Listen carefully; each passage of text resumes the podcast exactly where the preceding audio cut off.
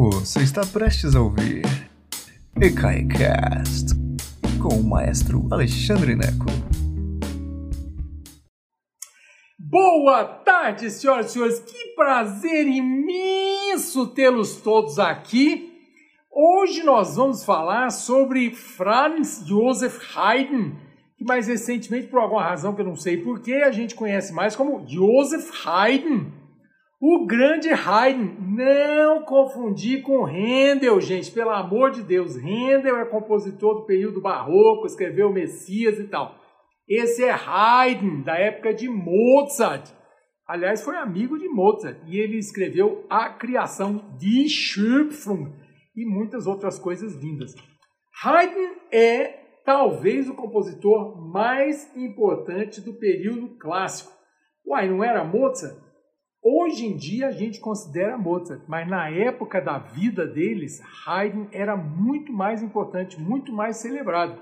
Aliás, antes de Mozart tinha, tinha Haydn, que era o mais importante, depois tinha Salieri, que era um italianão que viveu em Viena também, junto com Mozart. Coitado do Mozart, que só ficou famosésimo em morte. E aí a minha grande pergunta do dia: você preferia ser famoso e rico em vida ou famoso e rico na morte? Depois você não puder a carne, não puder aproveitar da fama? É uma boa pergunta, né? Eu acho que eu preferia ser famoso em vida. Né? Me desculpe, Mozart aí. Antes de começarmos, só lembrando falar em famoso em vida, falar em sobrevivência, né? Não, gente, ó, ecai.com.br. Lembre-se que esse canal é completamente gratuito. Isso só é possível porque pessoas como você ajudam a gente. Gente, ajuda nós aí. Quase 700 vídeos gratuitos nesse canal. E isso só é possível por causa da sua ajuda. Então dá um pulinho em ecai.com.br e ajude a manter esse canal gratuito. Muita gente vende material na internet, material cultural. Eu podia vender essas aulas, mas eu não quero, eu quero dar para você de presente essas aulas.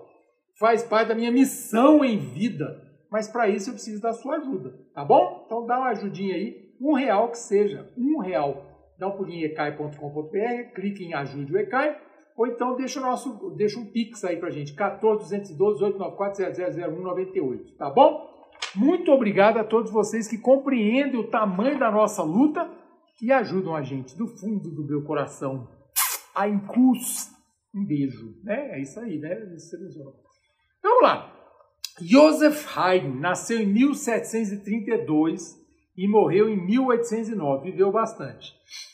É, ele é um compositor austríaco do período clássico e ele é então a cara do período clássico. Por quê? O que é a cara do período clássico? Vai, volta lá nas nossas aulas originais desse canal, onde eu expliquei o que são os, os, as escolas de época. Quais são as escolas de época, meninos e meninas? Medieval, Renascença, Barroco, Clássico, Romântico e Moderno. O Haydn faz parte do período clássico, que começa no final do período barroco, com a morte de Bach. Johann Sebastian Bach morreu em 1750. Começa o período clássico, que é onde Haydn está. E o período clássico termina com a Revolução Francesa. Haydn viveu até 1809, já começando o período romântico. A Revolução Francesa, lembra, ela eclodiu em 1789. E a gente compreende, a gente aceita que o período clássico morreu com a Revolução Francesa. Por quê? Porque os nobres perderam a cabeça e os nobres que empregavam esses músicos, como é o caso de Haydn.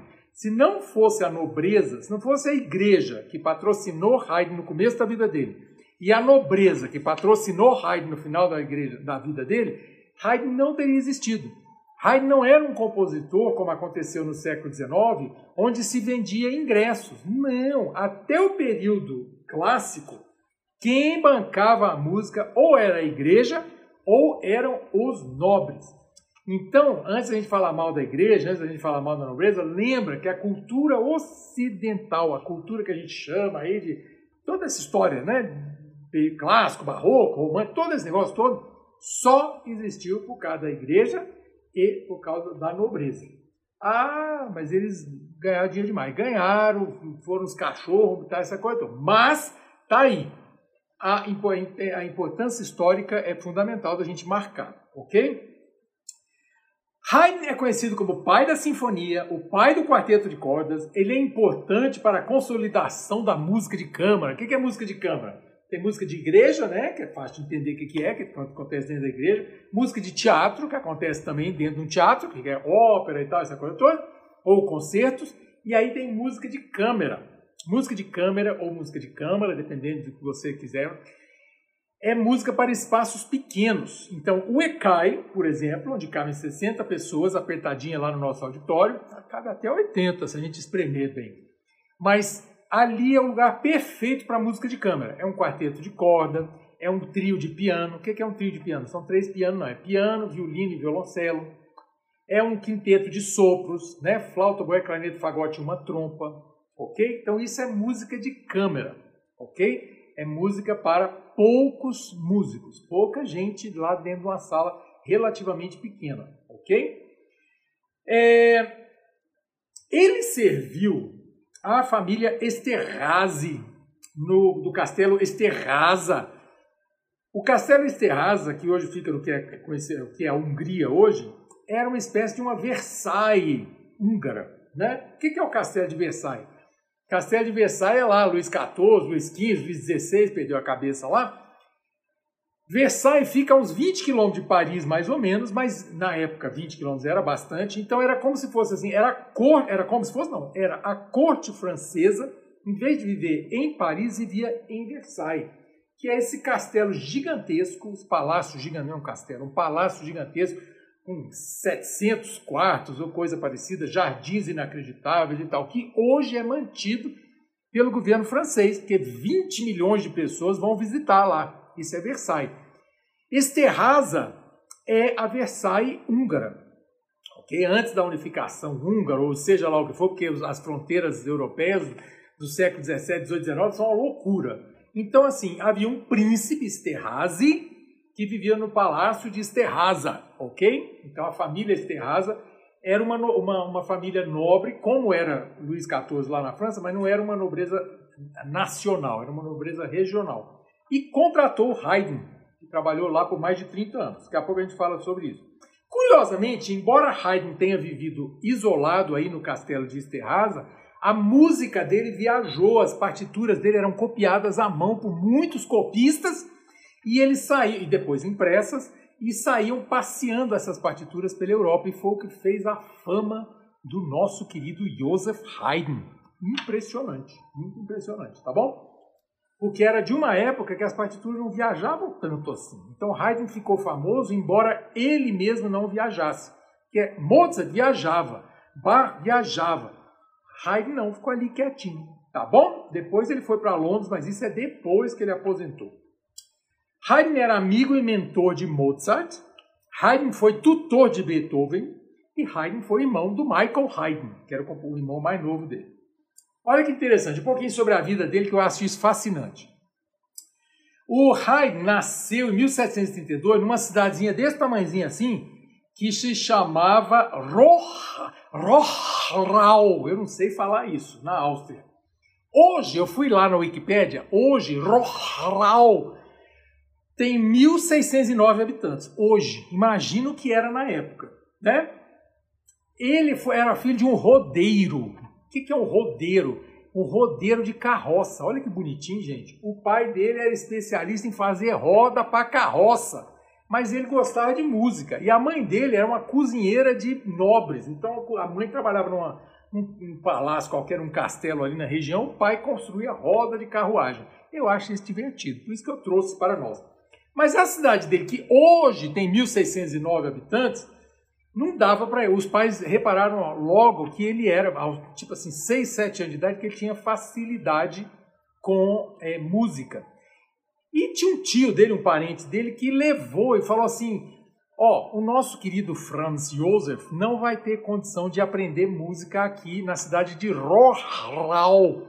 Então você podia, meu tio, leva o Franz Josef para aprender música na cidade de Heimburg que hoje eu fui lá na Wikipédia, hoje a cidade de Heimburg, não é Hamburgo não, é Heimburg, uma cidadezinha na Áustria, hoje a cidade tem 6.570 habitantes. Que coisa impressionante, né? Então, hoje a cidade é essa. Então, por que, que isso é importante? Porque Haydn sai de uma cidadezinha, de um vilarejo no interior da Áustria, para uma cidade um pouquinho maior, um outro vilarejo um pouquinho maior, com 6 mil habitantes, e é nesse vilarejo que o caçador de talentos da cidade de Viena, da grande cidade de Viena, teve um caçador de talentos que era o diretor musical da Catedral de St. Stephen, de São Estevão, em Viena.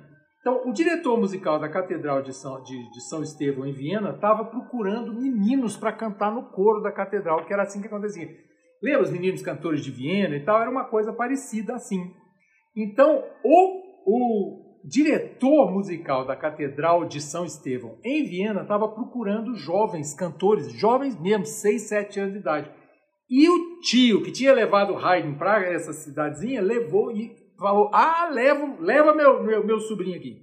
E eis que Haydn vai para Viena aos sete anos de idade, ou sete para oito anos de idade, começa a cantar no coro da Catedral de São Estevão. E lá foi contratado aos sete anos de idade, imagina, e ficou lá trabalhando por nove anos, até que a voz dele engrossou. E aí ele foi sumariamente demitido, porque menino canta com voz de sopranino, né? Lá em cima. Rapaz começou a engrossar a voz, foi demitido. E não tinha o que fazer com ele. Impressionante. É, mas ele, ele, como ele tinha, ele viveu nove anos na Catedral de São, São, São Estevão, em Viena, ali ele aprendeu um pouquinho de violino, um pouquinho de harpa, começou a compor, mas sem aula é, específica. E é muito interessante isso, porque é, ele aos poucos foi se tornando um músico conhecido na cidade, mas era assim, músico de rua praticamente. Impressionante isso. E aí, logo aos 29 anos, quer dizer, passou uns 10 anos patinando e trabalhando de igreja para igreja, de igreja para igreja, aos 29 anos, o príncipe Esterhazy estava procurando alguém para substituir o músico, o mestre de capela lá da corte dele. O que é mestre de capela? É o diretor musical da igreja da, da, da corte dele. Que o mestre de capela dele lá em Esterhaza, olha que engraçado, a família chama Esterhazy, o castelo chama Esterhaza. Isso tem a ver com as as nomenclaturas húngaras lá, é, as declinações. Eu não entendo direito disso, mas é assim que funciona. É uma espécie de um possessivo. E aí levou Haydn para a corte dele. E foi um casamento maravilhoso. 30 anos que trabalhou lá.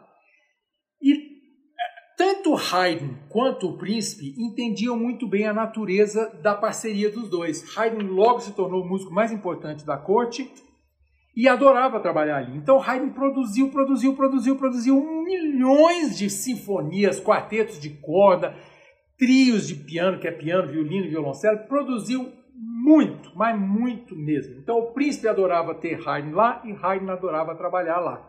Ok? E logo, olha só, o príncipe, olha, olha que parágrafo bonito que eu escrevi aqui. O príncipe, ciente da genialidade de Haydn, negociou que suas músicas fossem propriedade dele próprio, Haydn é, e Haydn pôde vender suas músicas na Europa. Isso era uma negociação meio, é, meio nova na Europa na época, porque quando o príncipe contratava músicos, quando a nobreza contratava música, a música produzida era propriedade ali daquele, daquela, daquele feudo, daquela, daquele castelo. Mesma coisa acontecia com as igrejas. Entende? É interessante isso. O direito autoral é um negócio meio complicado, ok? Gente, se cair a internet hoje, está caindo o mundo aqui. Então, se cair a internet, está chovendo, já ouviram o bombeiro passando, né? Se cair, eu volto, tá? Aguenta firme aí que eu, eu já me reconecto no 4G, tá bom? Eu adoro a emoção das palestras ao vivo. Aliás, hoje vocês não têm ideia do que foi minha vida. Foi pior que a de Haydn. Foi um negócio mais complicado que tudo. Ser empresário no Brasil é uma maravilha. Obrigado a vocês que apoiam e estão aqui, porque dão força para continuar. Mas onde é que eu estava? Sim. Haydn então ficou lá vários anos, ficou muitos anos, passou 60 anos e tal, essa coisa toda, ele já tinha 60, estava na hora, ele estava começando a ficar meio velhinho.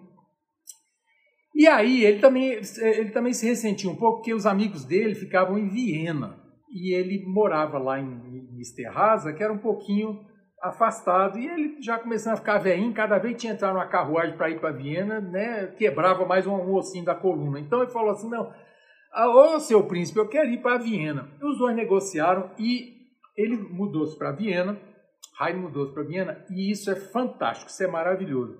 O príncipe mais uma vez, grato a Haydn. Isso é inédito na história da música, até essa época.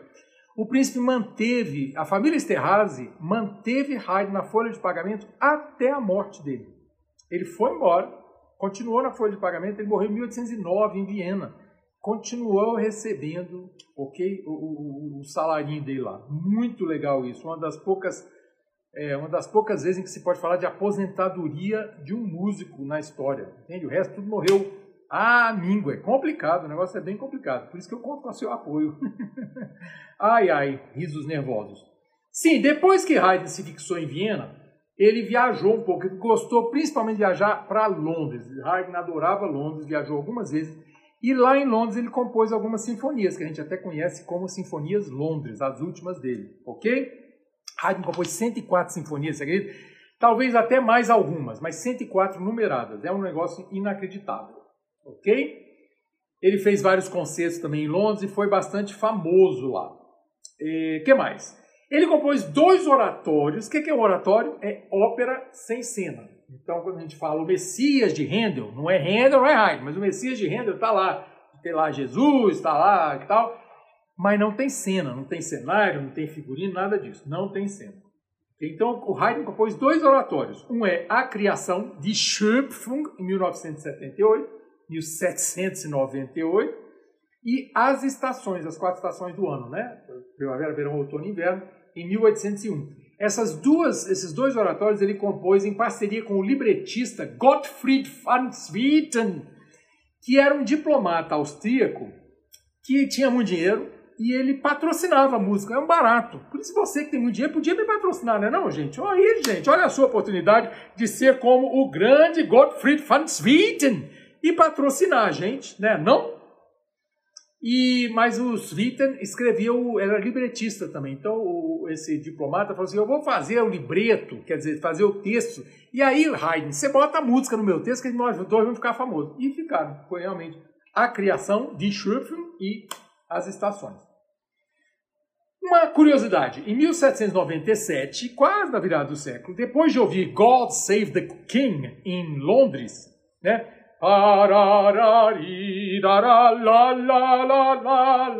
God Save the King, que é uma espécie de hino informal da Inglaterra, né? um hino ao monarca. Aí o, o Haydn ouviu aquilo e falou assim, uai, nós na Áustria não temos um hino assim, não. Eu quero um hino assim, eu vou compor um hino assim. E aí ele escreveu Gott erhalte Franz der Kaiser. Uh, que Gott erhalte Franz der Kaiser. Que é uma música muito famosa, que é muito interessante a história dessa música. Eu já contei em outros vídeos aqui, mas é, vale a pena repetir. A melodia é de Haydn.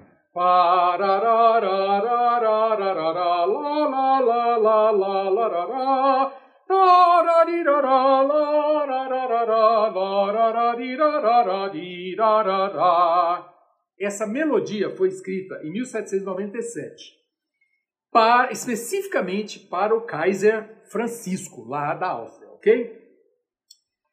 Só que com a unificação alemã, e aí você vai ter que estudar a história, não vou te explicar isso, porque nem eu sei direito, mas com a unificação alemã, criou-se um hino alemão da Alemanha unificada em 1841, portanto, quase 50 anos depois. E um sujeito chamado August Heinrich Hoffmann von Fallersleben escreveu a letra desse hino da Alemanha unificada, usando a melodia que Haydn havia composto para o Kaiser Francisco. Ok? Então a melodia foi usada por um outro autor e tornou-se o hino da unificação alemã. Para complicar mais um pouco essa história específica, quando o Terceiro Reich chegou, o que é o Terceiro Reich? Hitler, okay? o nazismo. A primeira estrofe dessa composição, que se chamava Canção da Alemanha, o Deutschlandlied, a primeira estrofe foi usada por Hitler como o hino nazista.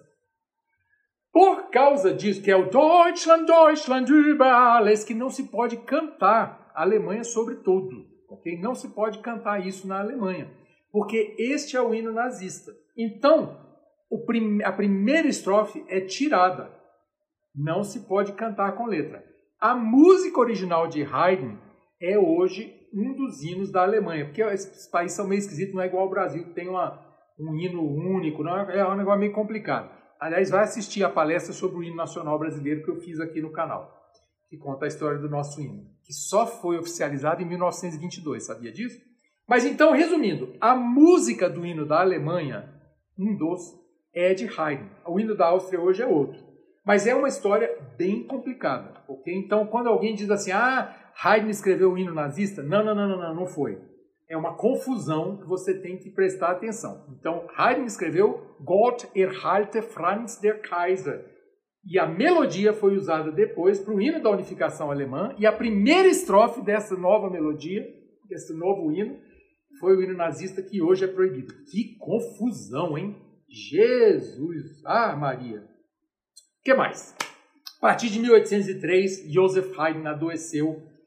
Na, na, época não se tinha, não se sabia exatamente, não, não se conseguiram, eh, não, não, se conseguiram diagnosticar. Hoje acredita-se que era arteriosclerose, que tinha muito cansaço e foi ficando decrépito aos pouquinhos, né? Ele parou de compor. É, em 1808, no ano que a família real veio para o Brasil, adoro fazer essas conexões. 1808 teve um concerto em homenagem a ele, a Haydn, que Salieri regeu a criação em Viena. Olha que coisa interessante. Beethoven estava presente nesse concerto. Mozart não estava presente em 1808 nesse concerto, por quê? Porque ele morreu em 1791, quase 20 anos antes, tá bom? Então Haydn estava lá, e Haydn estava tão cansadinho, coitado, que ele, quando ele entrou para esse concerto, homenagem a ele em 1808, quando ele entrou, soaram trompetes, a orquestra fez toda uma fanfarra para a entrada, ele foi aplaudido de pé, foi uma coisa maravilhosa. É bonito o músico o idoso ver que ele famoso em vida, né? Isso é muito importante. Mas ele, tadinho, estava tão cansado que ele não aguentou o concerto inteiro. No intervalo da criação, a obra dele mesmo, no intervalo, ele cansou e foi embora para casa. Em 1809, Haydn faleceu e ele faleceu durante a ocupação napoleônica. Lembra que eu falei que ele, que em 1808, quando teve esse concerto, em homenagem a ele, eh, Napoleão estava invadindo Lisboa, né? Lembra porque né, Napoleão invadiu Lisboa 1807, sai de lá e vem para o Brasil. Em 1809, Napoleão invadiu Viena. E conta a lenda que Napoleão indicou soldados para ficarem na porta da residência de Haydn para que ele não se ferisse. Eu não tenho certeza se isso é verdade, mas a lenda que corre é essa, eu acho muito bonito. Então, Napoleão, ciente da genialidade, da importância do, do, do músico Franz Haydn, Franz Joseph Haydn, botou dois soldados lá para que ele não morresse durante a ocupação. Acabou morrendo, mas não de, não de bomba, não de bala. Morreu de morte morrida mesmo. Tá bom? Essa é a historinha de Haydn e eu preparei uma lista muito legal para você no Spotify, que é curta, e eu vou explicar para vocês agora, ok? É bem curtinho. Primeiro, eu separo, começa a lista quatro sinfonias do Haydn. A 99, 101, 102 e 103. Só que eu preparei só um movimento de cada uma dessas sinfonias, ok? Presta atenção para você não fazer confusão na lista que eu preparei para você no Spotify no Spotify começa com quatro faixas. São os terceiros movimentos das sinfonias 99, 101, 102 e 103. Por que, que eu separei o terceiro movimento? Porque eu quero mostrar que Haydn era um típico compositor do período clássico. O que, que isso quer dizer? Como eram as sinfonias do período clássico? Quatro movimentos. O primeiro é rápido, o segundo é lento, o terceiro é uma dança, muitas vezes um minueto, e o quarto é rápido de novo. O que eu separei para você é exatamente esse terceiro movimento das sinfonias 99, 101, 102 e 103. Por que, que eu fiz isso? Para você ouvir como eles são parecidos. Haydn escreveu 104 sinfonias, primeiro porque ele era talentoso, claro, um homem que trabalhava muito, mas também porque o período clássico era como se fosse uma forma que você repetia a fórmula. Os movimentos são muito parecidos. Então eu botei os quatro um atrás do outro para você ouvir e dizer assim: nossa, realmente é muito parecido. Eu quero que você ouça, são todos minuetos, porque essa era a fórmula do período clássico. Tudo era assim. Então, Beethoven não escreveu sem, sem, Beethoven escreveu só nove sinfonias. Ele era preguiçoso? Não. As regras do período romântico, que veio, veio depois, eram muito diferentes. Então Beethoven não podia simplesmente fazer uma sinfonia igual, como Haydn fez. Você provavelmente não se lembra de cabeça de nenhuma melodia de Haydn por causa disso. Porque ele, elas são muito parecidas, entende? São muito parecidas. Compreende? Então eu fiz isso. Segundo, depois das quatro uh, sinfonias do Haydn, eu coloquei lá a criação de Schöpfung. Coloquei a abertura, que é o oratório maravilhoso. A abertura, que é o caos. Vocês vão ver o caos. Não tem caos nenhum. Mas está lá a abertura. A primeira faixa, que depois da abertura, que é no princípio, é em alemão. Ah, no princípio Deus criou tudo, o céu e a terra. E depois ele criou as águas e tal, essa coisa toda. E o coro começa a dizer, e no princípio criou a água e tal, e aí Deus criou a luz, das Licht em alemão. Quando eles dizem, und es war Licht, e fez-se a luz, e aí vocês vão ouvir, pá!